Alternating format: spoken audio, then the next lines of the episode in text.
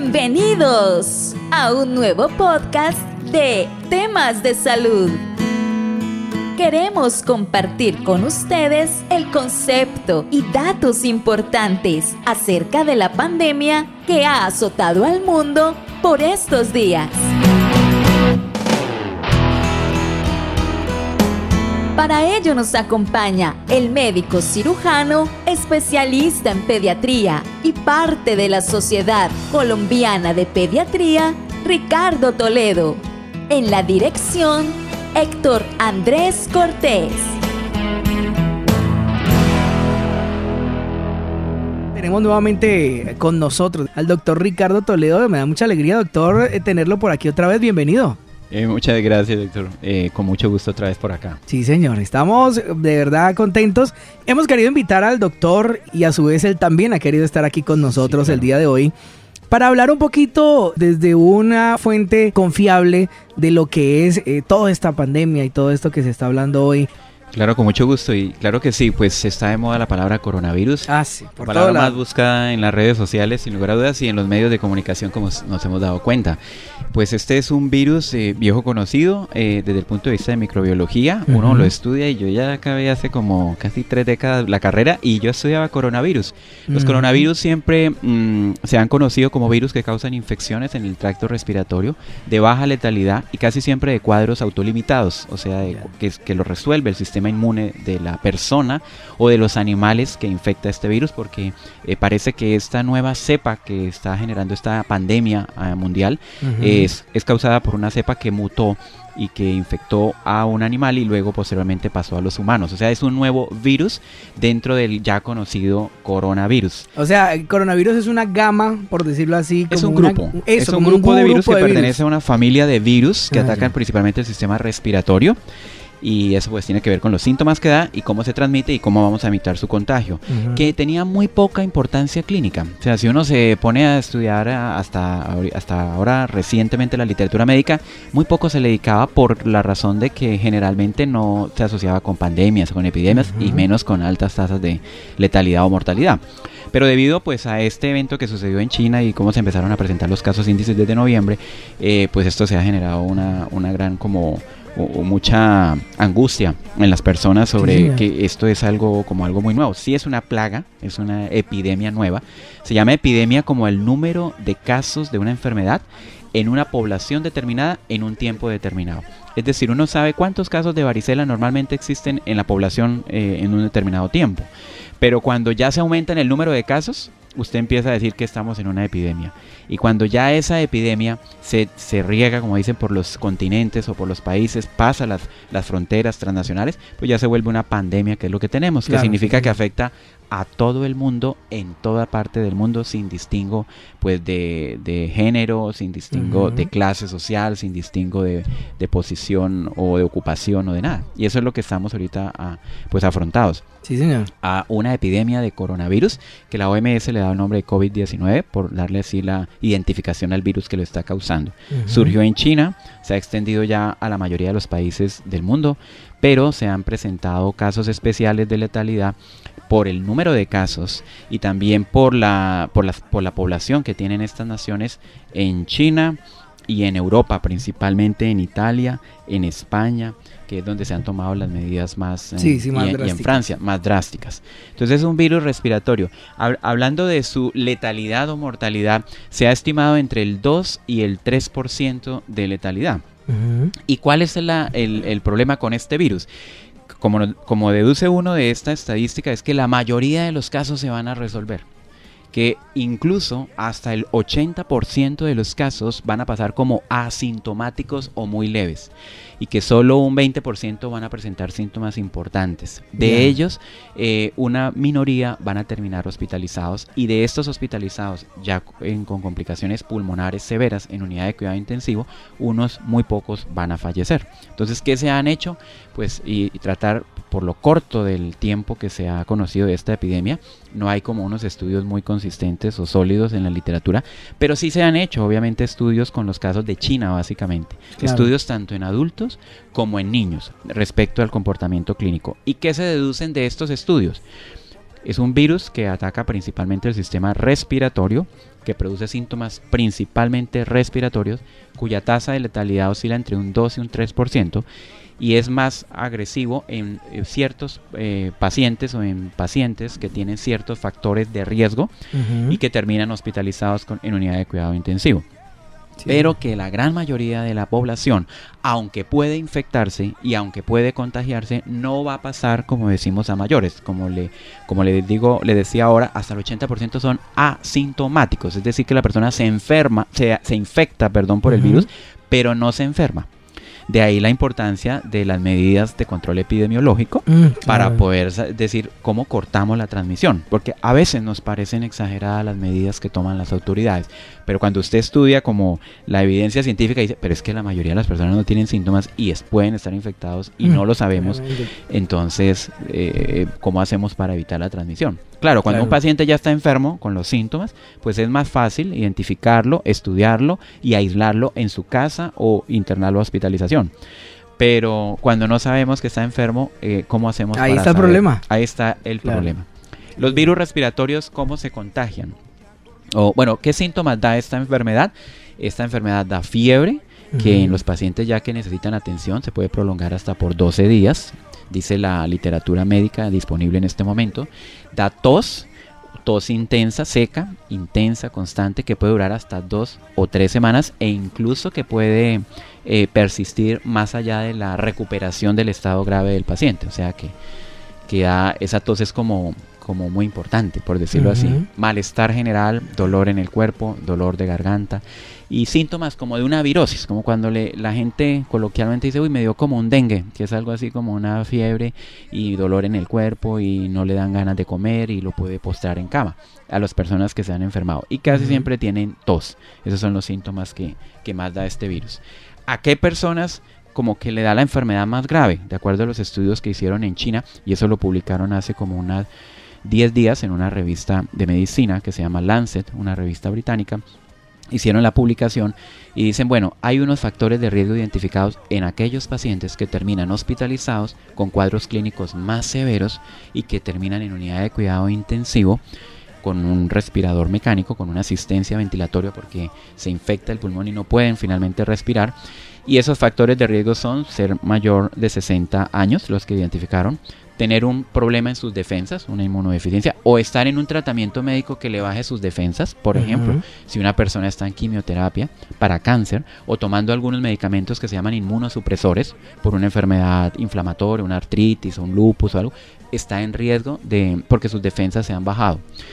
Tercer factor que se identificó, problemas pacientes con enfermedades cardiovasculares, específicamente hipertensión arterial.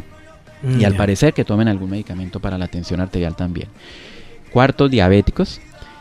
Eh, quinto, edades extremas, pero especialmente mayores de 60 años o bebés muy pequeñitos. O sea, los muy bebés son menores de un año, los que pueden tener riesgo. Y ahorita les comento de pronto, si hay tiempo, alguna cifra sobre un estudio que hicieron ya con 2.143 niños en China, en, en el foco de contagio en la provincia de Wuhan cómo se vio que la letalidad era muy baja en niños. Que esa es otra de las particularidades que ha llamado la atención a las personas que han estudiado, que da cuadros clínicos más severos, más graves, más mortales en los pacientes eh, mayores, ancianos, y no tanto en los niños, aunque los niños también se infectan, sino que a veces se confunde con un resfriado o pasan medio asintomáticos, o sea, no les da mayor cosa y se recuperan. Entonces están buscando también explicaciones de eso. Eso es en general como el cuadro clínico y lo que más llama la atención es que los pacientes que se, se complican por la insuficiencia respiratoria terminan hospitalizados en unidades de cuidado intensivo, de ahí la importancia de tener una disponibilidad para afrontar desde el punto de vista de sistema de salud, tener un buen número de personal entrenado, de camas disponibles y de la, todos los aparatos que se necesitan para atención adecuada en cuidado intensivo. Eso es como la gran advertencia. ¿Qué tan preparado está un país para afrontar una pandemia de estas? Pues depende de cómo está su sistema de salud. Si ni siquiera los países del primer mundo han podido ni controlar la, expansión de la epidemia, ni asistir a todos los pacientes que han necesitado de la atención médica, pues cómo piensa uno que estamos nosotros aquí en mm, países en vías de desarrollo. Y ese es el temor que ha hecho que seguramente las autoridades tomen ya como las medidas más drásticas y severas de ya limitar o restringir lo que llaman el auto el aislamiento, pero ya no auto aislamiento, sino el aislamiento obligatorio, preventivo y por, por datos epidemiológicos. pero entonces eso es como hacía a manera general el cuadro clínico las personas que más se afectan y la evolución clínica. Algo que me llamó la atención revisando la literatura de coronavirus a propósito de esta pandemia es que el periodo de, incubación, es decir, entre que se enferma y empiezan los síntomas, en promedio son 14 días, en promedio. Por eso se habla del aislamiento para mm, personas que vienen de estas zonas de durante 14 días. Pero no es exclusivo 14 días. Puede ser más corto o puede ser un poco más prolongado. Mm, y otro término médico que se usa mucho en epidemias, en infectología, es como eh, el periodo de contagio. O sea, qué tanto tiempo la persona que se infecta dura contagiosa. ¿Solo es contagiosa mientras tiene los síntomas? ¿O puede ser contagiosa más allá? Y ahí sí eh, hay cosas mm, pues muy asustadizas porque desde una semana hasta cuatro a seis semanas puede estar contagiosa la persona. Mm, ¿Cómo se sabe? Pues difícil saberlo porque estamos como hasta ahora armando la literatura y la información eh, o la evidencia eh, cierta para poder dar datos más concretos. Pero si hay personas que se, enfermaron, se hospitalizaron, se recuperaron y salieron y siguieron siendo contagiosos. Mm, o sea que siguieron portando el virus y diseminándolo. Como la otra parte, personas que nunca se enfermaron, nunca sintieron nada, pero les hicieron la prueba para coronavirus y salió positiva. Eso se hizo especialmente en Corea del Sur, que es la nación que ha sido como el ejemplo en manejo de, de, esta epidemia y de esta pandemia y que la Organización Mundial de la Salud lo ha dicho. Corea, miren el ejemplo de Corea del Sur. muy organizados, ¿no? Muy organizados, tienen una gran capacidad de... Muy disciplinados también. Muy disciplinados y muy organizados, tienen una gran capacidad tecnológica de poder tener el control de los casos o identificarlos, pero hicieron algo inteligente que le escuché a algún infectólogo eh, por los medios de comunicación, un infectólogo aquí de Bogotá, y decía, eh, es que lo que hicieron ellos fue salir a la población en general a hacer pruebas de tamizajes de coronavirus, no esperar a los sintomáticos ni a los que venían de los países de China en ese momento porque eran sus vecinos, sino dijeron vamos a, mirar en toda la población general cuántos salieron a coronavirus, salieron a buscarlo. Mm. Y de 10.000 pruebas identificaron 200, 300 pruebas y localizaron los focos para hacer el aislamiento. Mm. Cosa que es muy difícil en nuestro medio por falta de recursos por falta de conocimiento, por falta de estrategias, por de pronto a veces no, somos tan organizados y tan disciplinados y entonces toca tomar medidas drásticas, porque si yo no sé quién está infectado y si yo solo le voy a hacer la prueba a los que están enfermos, pues no voy a coger todos los casos de coronavirus y la epidemia se va a seguir regando. Entonces eso es como a manera general la descripción de esta, eh, de esta epidemia que estamos viendo y de las cosas que, que está generando. Sí, señor. Pregunta que siempre le hacen uno, ¿cómo se contagia el coronavirus? ¿Cómo se me prende a mí el coronavirus? Sí, porque es que uno, uno ve ahorita que está muy, muy de moda y ya se ha vuelto como, como accesorio de, de, lo, de las prendas. Eso, accesorio de vestir, el famoso tapaboca. Entonces, eh, es necesario, cuéntenos cómo se contagia y si realmente el tapaboca le sirve a alguien que no está o que cree no estar contagiado, le sirve para no contagiarse. ¿Cómo los, Sí, los virus son eh, eh, entidades que, microorganismos que necesitan de un huésped, generalmente para su supervivencia, para vivir o para seguir replicándose infectando y contagiando, como para seguir existiendo, por decirlo así. Entonces es muy difícil que en una superficie inanimada, muerta, en una de esas, vaya a persistir por mucho tiempo. Eso depende del virus, al igual que otros microorganismos. Hay unos microorganismos más mm, eh, molecularmente, estructuralmente, genéticamente más complejos, más, que pueden durar eh, días, semanas o meses o, años. Pero en el caso de los virus son de muy corta, mm, como corta vida, es por decirlo así, fuera de un huésped. Un huésped es un ser vivo para un virus es un ser vivo. Entonces, fuera de una persona o fuera de un animal que infecte, los virus que infectan animales, entre esos el coronavirus, pues es muy difícil que vaya a sobrevivir. Entonces, pero sí tiene un periodo de supervivencia que puede ser de unas horas. Y durante esas horas, eh, en esa superficie también puede ser contagioso. Mm, Entonces existen como dos mecanismos. Uno es tocar un objeto inanimado, una mesa, unas llaves, un, celular, una, algo que alguien eh, infectó con el virus a través de sus secreciones. Como son virus respiratorios, típicamente entran por la boca, por la nariz y por los ojos. Y están en el cuerpo básicamente en las mucosas de la cara, principalmente de la cara. Entonces, si alguien tose, estornuda o simplemente por hablar, cuando usted habla salen gotitas de saliva, unas pequeñas y unos grandes. Hay unos que hablan y botan más saliva y otros, que otros. Otros son eh, me, producen menos saliva al hablar y, la dispersan. Entonces la dispersa en una superficie, como en esta mesa donde estamos nosotros. Y claro, durante ese tiempo que el virus no se ha eh, eh, muerto, entonces si alguien viene y toca, la superficie con sus manos y la lleva a su boca, a su nariz o a sus ojos, pues se, va a infectar. El virus se pega típicamente a las células del cuerpo, a las células vivas, especialmente de las mucosas. Entonces ahí se pega y ahí empieza su ciclo, ciclo de reproducción, se mete a las células, se mete como al material genético y empieza como a infectar, a reproducir y a generar todo el problema. Entonces necesita necesariamente un virus, un ser vivo, y necesita un acercamiento entre los seres vivos. Por eso las medidas de aislamiento. Entonces, entre más cerca estén dos personas, más riesgo hay de que si una está infectada, le contagie al otro. Esto, entre otras cosas, que es una de las grandes enseñanzas del coronavirus, es que ha educado a la gente sobre cómo se transmiten las infecciones respiratorias y qué medidas debe tener usted de autocuidado y de cuidado por las demás personas. Mm, Porque en eso ya nos estamos volviendo expertos a raíz de esta pandemia. Todo el mundo ya sabe, sí, sí, hay que tener mucho cuidado con acercarse a las personas.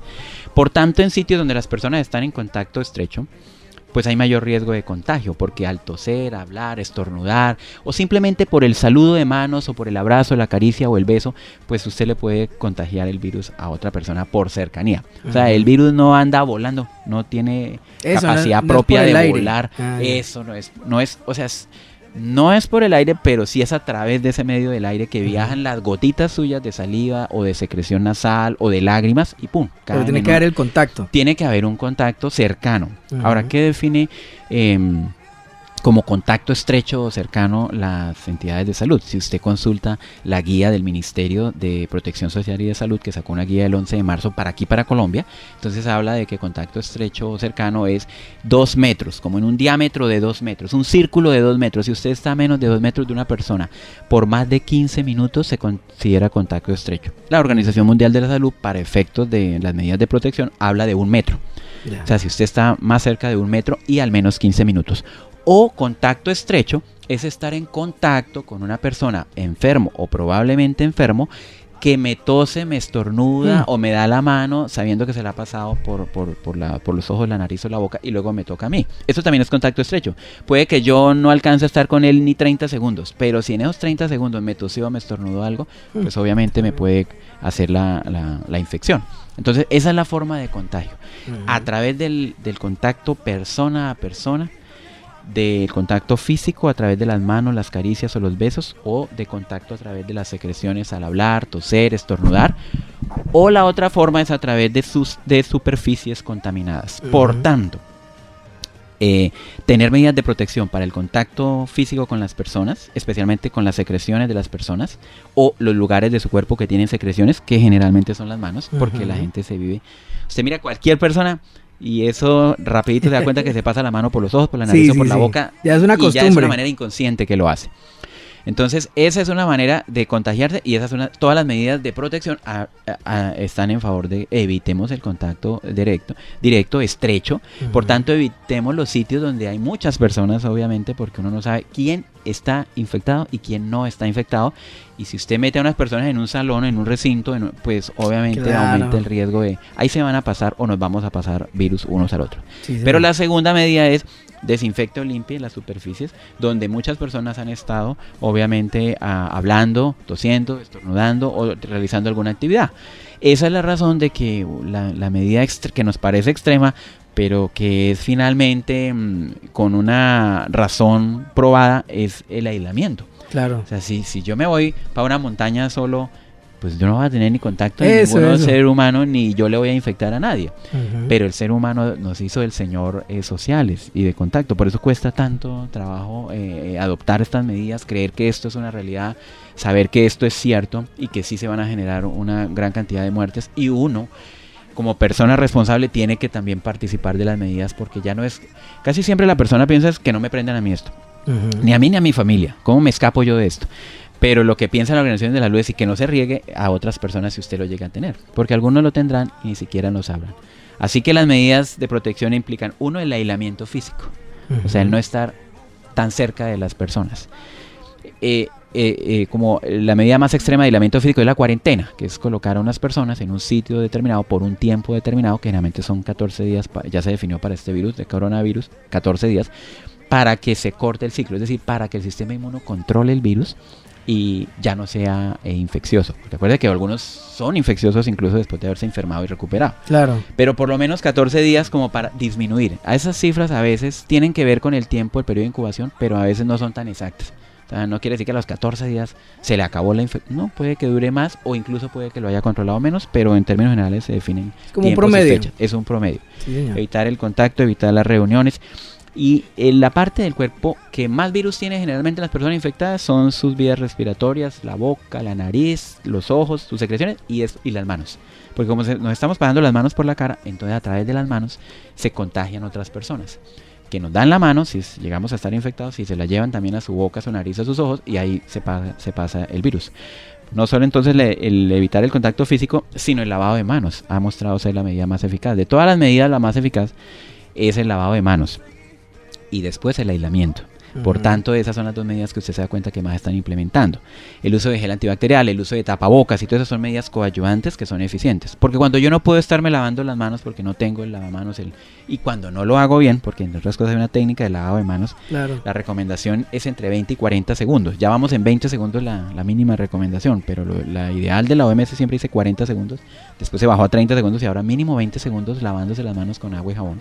Y si no lo puedo hacer, puede usar un gel mm, que tenga alcohol, porque la medida antiséptica para limpiar la superficie siempre son los productos que tengan alcohol. Ahora, los productos desinfectantes que normalmente venden en los supermercados para desinfectar superficies, ¿sí? de algunas marcas reconocidas, otras no, casi siempre o tienen alcohol o tienen un producto químico que mata los virus. De hecho, algunos productos químicos a raíz de esta epidemia, si usted se pone a ver Mm, en los supermercados dice ahí esto limpia la superficie de ta ta ta ta, y coronavirus. O sea, ah, esto no es nuevo. Esto no es nuevo, esto ya esto ya existía, esto es viejo el coronavirus, pero la mutación del virus que está circulando sí es nueva y por eso ha generado tanta como tanta alarma, tanto susto y tanto miedo. Sin ser un virus muy letal, debido a la gran cantidad de casos que van a haber, sí las tasas de, mortalidad o, el número de cientos de, de, miles, perdón, que se van a morir, pues va a ser alto. Hace unos años en el 2003 específicamente hubo una epidemia de un virus que también causaba algo que se llama síndrome respiratorio agudo severo, SARS, y de eso hubo casos como 8000 algo en la epidemia en el mundo y la tasa de mortalidad era del 10%, se mató 800. Después hubo una en el Medio Oriente que se llamó MERS, como el síndrome respiratorio del Medio Oriente, y lo mismo, la tasa de letalidad era altísima, 34%, o sea, uno de cada tres se moría. Pero solo hubo como unos 2500, 2700 casos en el mundo, entonces mató 800. Claro, claro. Pero este, la tasa de mortalidad es muy baja, de cada 100, 2 o 3 se pueden morir, y si tienen factores de riesgo que eran los que mencionábamos. Pero es que resulta que ya van como en 200 mil casos reportados en todo el mundo. Claro. Entonces, ¿cuántos se contagia muy fácil, ¿no? Se contagia muy fácil. Eso es otro, por ser un virus respiratorio se contagia muy fácil. Y entonces la, el número de muertes va a ser mucho mayor que aquellos que tenían una mortalidad mucho más alta. Claro. Y si a esto le sumamos que por cada caso eh, diagnosticado de coronavirus, sintomático o asintomático, se supone que hay entre 6 y 10 infectados que no saben, mm. entonces usted multiplique. O sea, por lo menos se supone que en este momento, si hay 200 mil casos conocidos de COVID-19 en el mundo, debiesen haber al menos un millón de personas infectadas de COVID-19. Eso siempre pasa en, infectología ni epidemiología.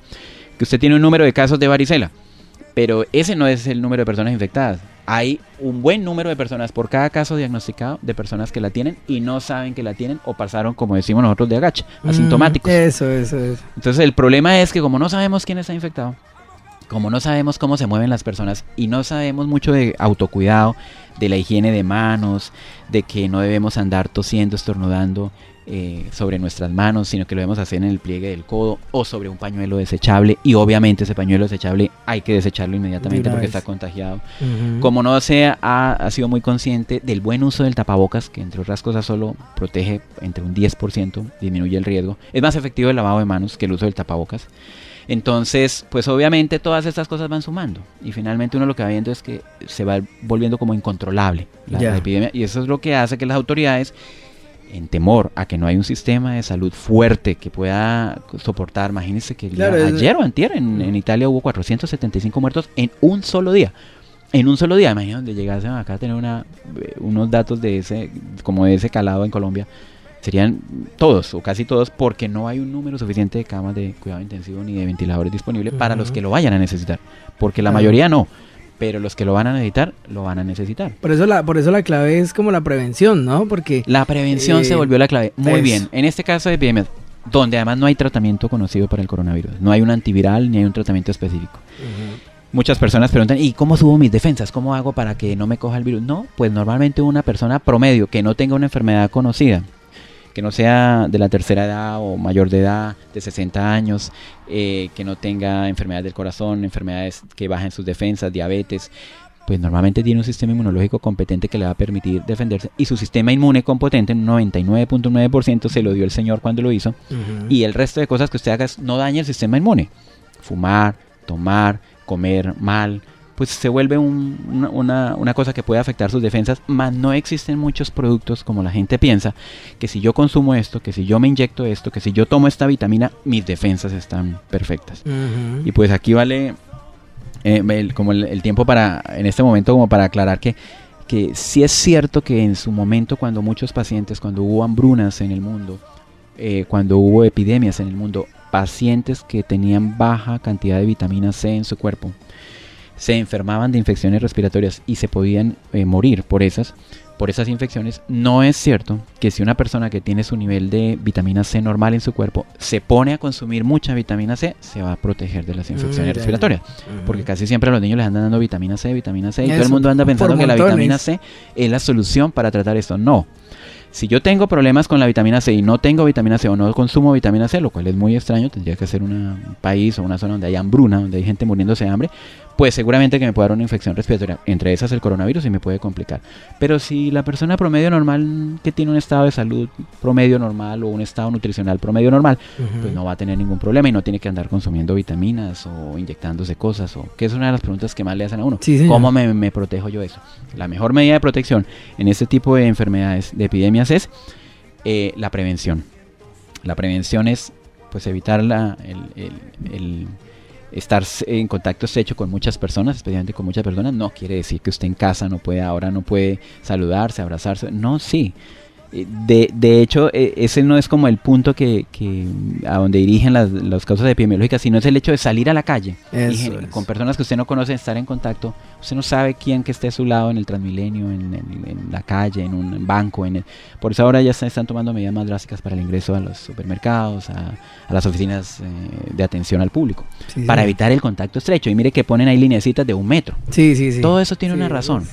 Pero entonces lo otro es no se pase las manos por la cara. Pero eso es algo muy difícil, ya lo hace uno inconsciente. Entonces lávese las manos con agua y jabón de manera frecuente. En Bogotá pusieron la norma que cada tres horas debiese lavarse las manos con agua y jabón. La gel antibacterial. Puedes cargar gel antibacterial porque eso inactiva el virus, lo mata. O sea, sí, sí, sí. Ahora, no reemplaza el lavado de manos.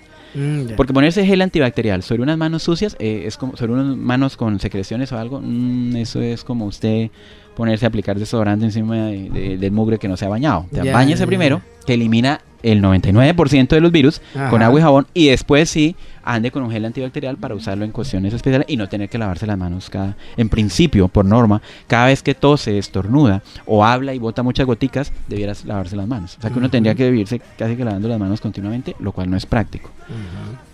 Eh, ¿cuándo usar el tapabocas? entonces si usted tiene síntomas respiratorios si usted está con una gripa, así no sea un coronavirus, lo más probable es que la mayoría de gripas no son coronavirus en este momento y ahorita viene época de lluvias y posiblemente vamos a tener una alarma peor en Colombia y en todo el mundo. Entonces, eh, use tapabocas, porque eso disminuye la aspersión de sus gotitas de saliva, de secreciones y de estornudos. Un tapabocas convencional, el que venden en la farmacia, de los cuales no hay muchos ahora si usted va a buscar o a conseguir, tiene 6, 8 horas de vida media, o sea que tampoco es que le dure para la semana. Eso tiene un máximo un día y ya tiene que botarlo y usar otro colocárselo bien, que cubra la boca y la nariz, y retirárselo siempre cogiendo las cuerditas de los lados, no por el centro. La gente a veces anda con el tapabocas debajo para que le vean la boca y la nariz, lo, carga de adorno, y lo otro es que lo agarra por el centro. Entonces, si lo agarra por el centro, que es por donde usted más expele partículas de, la nariz y de la boca, pues se contamina sus manos. Entonces, tiene tapabocas, pero su tapabocas ya está contaminado y usted lo coge con sus manos en la parte central del tapabocas. Mm, no, hizo nada. no hizo nada. Entonces, el, buen uso del tapabocas es lo que se recomienda. Existen unos de alta eficiencia, el N95, que ahora creo que casi que no se consigue y lo van a circunscribir para personal en salud, para los que atendemos, eh, personas que estamos más expuestos que lo que veía yo ayer, que los jueces de palo quemado estamos más expuestos a los que estamos viendo pacientes y más que tienen síntomas respiratorios. Sí, claro. Entonces el N95, ¿qué es el número N95? Es como el porcentaje de partículas que logra contener. Significa que tiene una protección del 95 de partículas que hay suspendidas en el ambiente, en aerosoles o en partículas del tamaño hasta de 5 micras. Una micra es una milésima parte de un milímetro. Entonces partículas hasta de 5 micras las puede eh, retener. Entonces por eso es el de alta eficiencia, pero eso no se consigue muy fácil. Estamos antes buscando producción de los tapabocas convencionales. Tener su gel antibacterial, eh, lavado de manos eh, con agua y jabón al menos durante 20 segundos y el autoaislamiento. Si tiene síntomas respiratorios, lo ideal es que tenga un aislamiento en casa hasta que y que llame a las líneas que ha dado el, las instituciones de salud del gobierno para que le investiguen su caso si usted es un caso probable. Y caso probable es que ha estado en contacto con un caso conocido de COVID-19 o que viene de uno de estos países donde tiene, eh, está desbordada la epidemia, de Europa o de China. Esos pacientes necesitan un aislamiento, una cuarentena al menos de, de 14 días. Por supuesto que es irresponsable venir de un sitio de estos o tener síntomas respiratorios o saber que estuvo en contacto con un caso con el COVID-19 y no hacer un aislamiento. Claro, claro. Problemas graves en el personal de salud. Porque el personal de salud que atiende a un paciente con COVID-19 es un personal que se vuelve de alto riesgo porque entró en contacto con un caso. Por eso hay, hay unas medidas ya pues competentes al personal de salud de cómo protegerse, cómo cuidarse, cómo mm, hacer ese aislamiento de contacto para que no se vaya a infectar, porque si se infecta se vuelve un diseminador en su mm, clínica, en su hospital o en su servicio de urgencias. Y si hay algo que la gente le tiene miedo hoy, es a ir a los servicios de urgencias, porque dice, allá me van a aprender y allá sí que hay hacinamiento, allá es algo peor. Entonces a veces el aislamiento en casa es conveniente, es bueno, y, a menos que tenga síntomas de complicación, fiebre muy alta, eh, malestar general marcado, tos intensa o que se siente ahogado, fatigado, con dificultad para respirar, esa persona ya necesita posiblemente una internación. O sea, el aislamiento se le vuelve hospitalario y no un aislamiento en casa. El distanciamiento social se ha vuelto como la medida que más tiene aquí en cabezones a todos nosotros y cabezones a las instituciones para ver qué vamos a hacer para que esto no se vuelva como un problema grave en virtud de que el sistema de salud es muy débil y no cuenta con el número de personal, ni de camas, ni de aparatos que se necesitan para atender en caso de que esto, por ejemplo, se infectaran el 30% o el 50% de la población de Colombia. No, no habría como dicen, no habría y pasaría lo que está pasando en países del primer mundo como en Italia, donde se están muriendo las personas prácticamente sin ser atendidas prácticamente en casa. tremendo esto.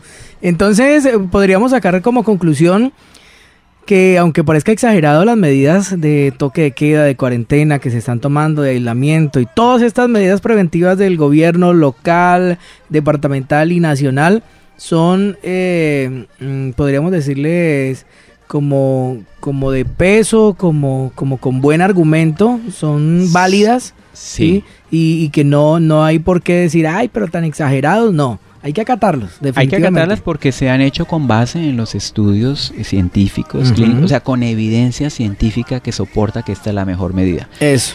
El haber empezado por allí esta epidemia nos permite a nosotros el ver la experiencia de lo que han tenido y saber con estos pocos meses de la epidemia qué cosas sirven y qué cosas no sirven.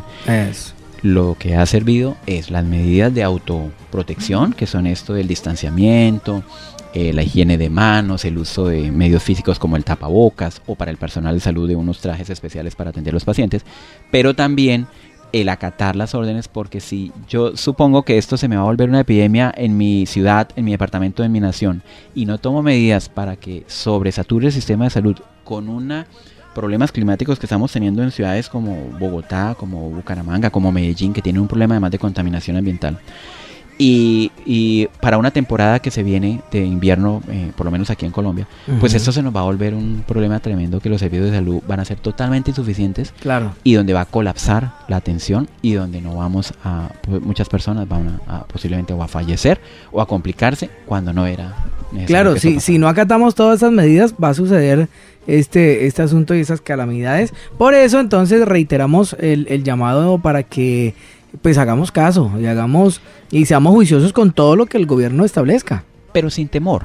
Porque la otra cosa que, que, uno sí ve es que ya hay como un pánico. El hecho de estar siendo bombardeados continuamente en la televisión, en las redes sociales, que entre otras cosas hasta se está saturando la, la, banda del internet en Colombia porque todo el mundo anda mirando qué dijeron, qué, qué, comentaron ahora, cuál es la última medida. Pues sí es necesario hacerlo. Pero si a toda hora estamos como ansiosos, ahorita comentaba usted cuando estaba empezando el programa, no, este, no vamos tan pendientes de lo que dicen las redes sociales, lo que dicen, porque muchas cosas son ciertas, otras no son ciertas. Eso, eso. Pero no en pánico. O sea, como médico uno está de pronto más abocado a estar expuesto a un caso de estos, viendo pacientes sintomáticos respiratorios o atendiendo los servicios de urgencias o yendo a las clínicas o los hospitales. Pero si yo sé que eso ya se sabe que una tasa de letalidad es baja y hay unos ciertos factores de riesgo, los que sí se deben proteger son nuestros ancianos, por ejemplo. Desde el punto de vista epidemiológico, yo pienso, yo pienso que las medidas debieran ser escalonadas y sectorizadas, como lo hizo Corea del Sur. Escalonadas es, bueno, primero protejamos, o sea, entre comillas, pongámosle toque de queda a los ancianos, a, los mayores de 60. Y sobre todo si es mayor de 60 es hipertenso, tiene diabetes o tiene una inmunodeficiencia. Segundo, a, la, a los niños muy pequeñitos. Por eso se suspendieron clases y todo eso. Y tercero, por sectores. Porque no es diferente un, un caso de estos, una epidemia en Bogotá, que en Puerto Lleras o Puerto Rico aquí en el Meta. Claro. Una población totalmente donde no sabemos si vaya a haber un caso de COVID-19. No lo sabemos. Se cree que sí porque las estimaciones son que entre una tercera parte y la mitad de la población puede infectarse. Pero acuérdense, el 80% no van a ser síntomas. Solo un 20% van a ser, y de esos un mínimo grupo van a ser hospitalizados y pueden terminar en la muerte. Tremendo esto. Nos llegan varias preguntas por aquí, doctor. no sé si tengamos tiempo de. Eh, eh, ¿sí? ¿sí? señor. Ah, bueno, bueno. Eh, nos llegan varias preguntas. Uno dice: Quería preguntarle doctor si hay riesgo al recibir paquetes por domicilio. si el que lo entrega o alguno de los que manipuló los elementos pueda estar infectado.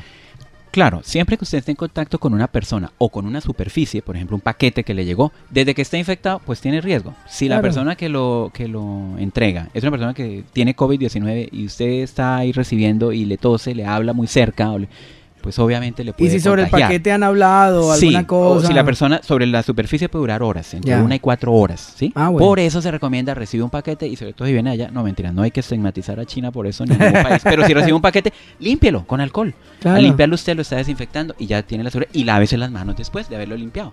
Porque si entró en contacto con sus manos, lávese las manos porque usted inconscientemente se va a pasar las manos por la cara. Entonces sí existe un riesgo, pero la verdad eso de que porque me llegó una mercancía o porque voy a un almacén chino o porque voy a un restaurante chino me van a contar. No, es porque usted está en contacto con una persona infectada o con una superficie que donde una persona infectada estuvo tosiendo, hablando, estornudando. Eso sí. Sí, señor, listo. Otra dice, en las redes sociales también anda este, eh, eh, es, como estas afirmaciones, y es que si a través de los zapatos eh, se puede, que uno caminando en la calle puede quedar infectado y llevarlo a la casa. Eso es muy improbable. Eso sí es muy traído de los, de los cabellos y eso, eso no creo que vaya a pasar. sí, eso es puro Tendría que ser muy de mala pues que el otro tosió o escupió ahí donde el zapato pisó y usted fue y cogió el zapato y tocó el zapato en ese momento, porque acuerde que el virus se inactiva muy rápidamente con alguna sustancia química o nomás con el calor o con el o más con el calor que con el frío o con el tiempo se inactiva. Entonces, no, eso es, esta, esta todo puede ser posible, pero esta sí sería de las más improbables. Sí, ya. Personas eh, mayores de 60 años que por necesidad tenemos que salir al supermercado, pregunta al oyente o al banco. ¿Nos ayuda a colocarnos tapabocas, ya que inevitablemente tendremos que estar cerca de las personas? Claro que sí. Esa, por ejemplo, sí es una buena. Sí, de esto que hemos hablado y de la información que se está conociendo, esa es una buena medida y muy inteligente. Tengo más de 60 años, especialmente si tengo diabetes, hipertensión o, o si tengo síntomas respiratorios, me voy a un supermercado, a un banco, a una oficina, yo preferiría que ellos llevaran. Lo, ideal que no saliera, sería lo mejor. Pero si es obligatorio salir, a pesar de las medidas, hay excepciones, ¿no? Que es buscar atención en salud o una emergencia, o salir a comprar alimentos, o a reclamar sus medicamentos, o ir a una cita médica.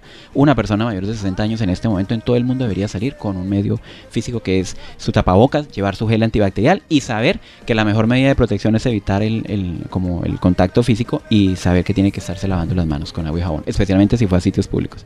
y estar muy atento a lo que digan las autoridades, ser muy respetuosos de la norma. Nosotros como creyentes tenemos una obligación de ser respetuosos de las normas que nuestras autoridades dictan, orar por ellos para que tomen buenas normas y orar al Señor para que esto pues obviamente se acabe y que aprendamos lo que tengamos que aprender de esto, porque seguro que estamos todos aprendiendo. Sí, Dios con todo tiene un propósito y sobre todo nada de pánico, nada de alarmas, eh, pues sobre todo nosotros que tenemos a Dios Sabemos que todo está bajo el dominio del Señor. Amén. Haga caso, porque es que si nos ponemos de desobedientes, eso le da lugar al diablo y ahí sí. Eso lo que va a hacer es que no se controle la epidemia y que las medidas por parte de las autoridades van a ser cada vez más drásticas. Muchísimas gracias de verdad por acompañarnos. Con mucho gusto, Héctor, y muchas gracias a la audiencia. Y compartir este tiempo tan y esta información tan importante. Espero les haya servido a ustedes de como de confirmar toda esta información y desechar cualquier otra eh, desinformación que lamentablemente en las redes sociales circula. Escucha, descarga y comparte nuestros podcasts. Estamos como Radio Auténtica Villavicencio en TuneIn, Spotify, Google Play Music, Deezer y iTunes. Temas prácticos de familia, salud, finanzas, sanidad interior y muchos más que puedes disfrutar en tus dispositivos móviles y compartirlos para que otros sean bendecidos con la palabra de Dios. Recuerda buscarnos en todas estas plataformas como Radio Auténtica Villavicencio, innovando y renovándonos para alcanzar a muchos más con nuestra voz e imagen de la verdad. Síguenos, síguenos en Facebook como Radio Auténtica Villavicencio, en Instagram como auténtica-villavicencio, en Twitter como arroba auténtica 1080 AM, en TuneIn Radio como Radio Auténtica Villavicencio Visita nuestra página web y escúchanos en audio real auténtica 1080am.com. Radio Auténtica Villavicencio. Voz e imagen de la verdad.